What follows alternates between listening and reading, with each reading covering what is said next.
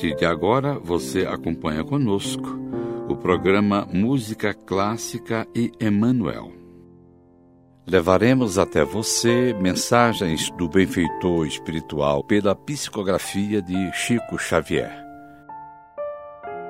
Neste primeiro programa, gostaríamos de destacar o que o benfeitor espiritual pensava sobre a arte. No livro Emmanuel, de 1938, na mensagem da formação da mentalidade cristã, o benfeitor espiritual de Chico Xavier e que tantos ensinamentos deixou para nós, ele diz: Todo o nosso trabalho objetiva a formação da mentalidade cristã por excelência, mentalidade purificada, livre dos preceitos e preconceitos que impedem a marcha da humanidade.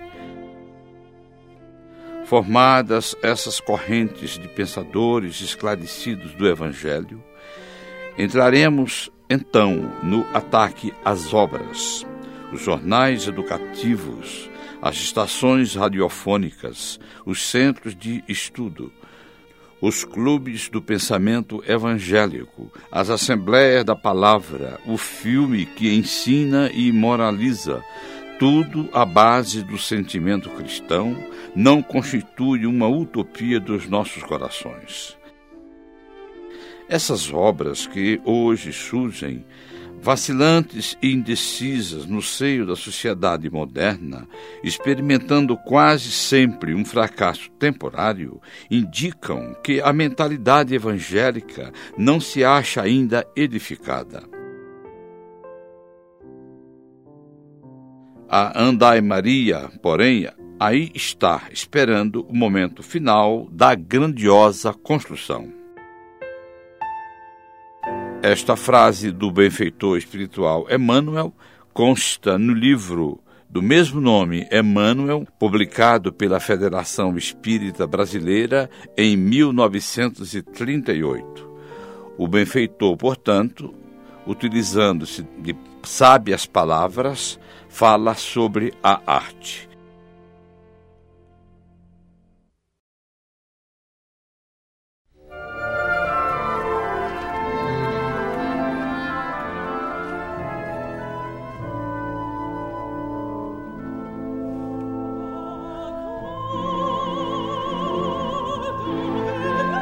No livro O Consolador, de 1940, perguntam para Emmanuel o que é a arte.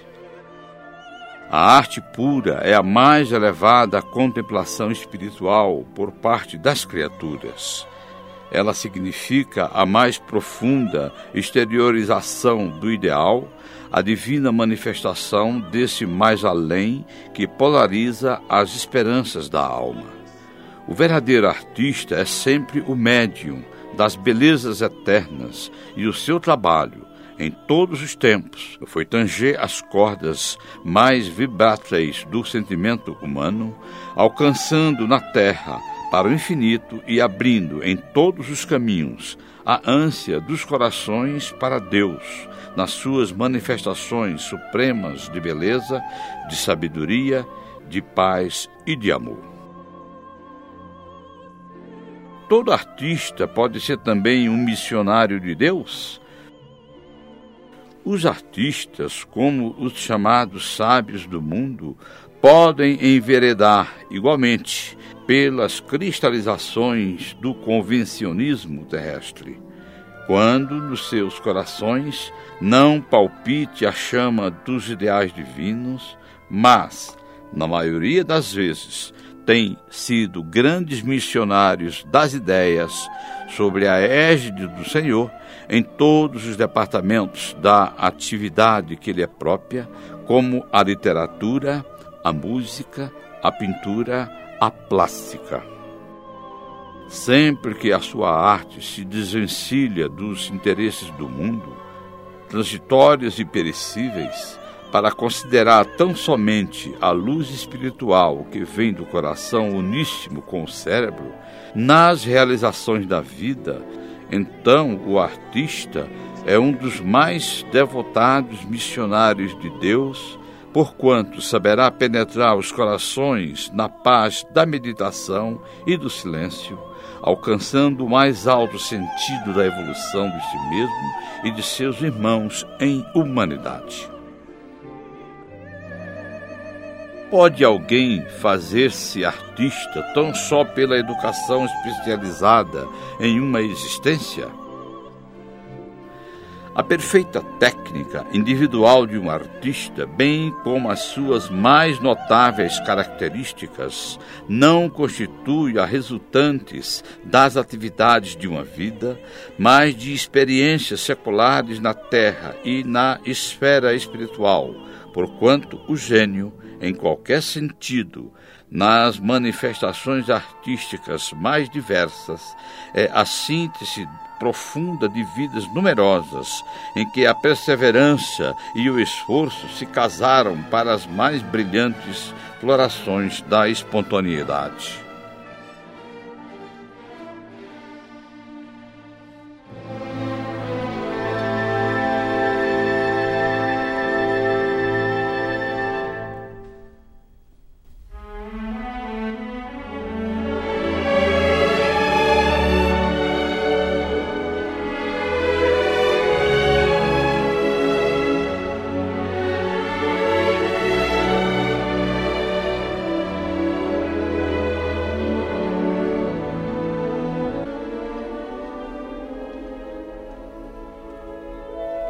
Como poderemos entender o psiquismo dos artistas tão diferente do que caracteriza o homem comum? O artista, de um modo geral, vive quase sempre na esfera espiritual que propriamente no plano terrestre. Seu psiquismo é sempre a resultante do seu mundo íntimo, cheio de recordações infinitas das existências passadas ou das visões sublimes que conseguiu aprender nos círculos da vida espiritual antes da sua reencarnação no mundo.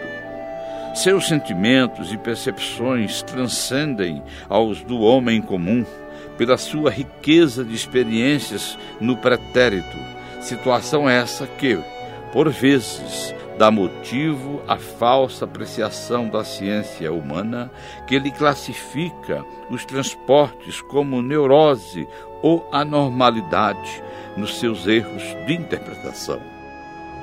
É que em vista da sua posição psíquica especial, o artista nunca cede às exigências do convencionismo do planeta, mantendo-se acima dos preceitos contemporâneos, salientando-se que, muita vez, na demasia de inconsideração pela disciplina, apesar de suas qualidades superiores, pode entregar-se aos excessos nocivos à liberdade quando mal dirigida ou falsamente aproveitada. Eis porque, em todas as situações, o ideal divino da fé será sempre o antídoto dos venenos morais, desobstruindo o caminho da alma para as conquistas elevadas da perfeição.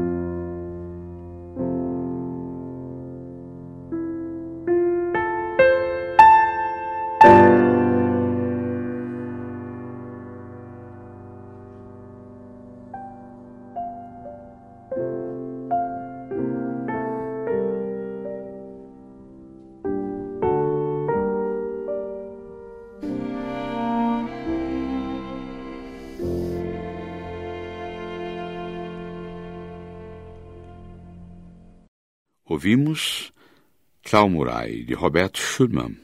Piano, Natasha Parensky. Violino, Sergei Grilov. Violoncelo, Natalie Klein.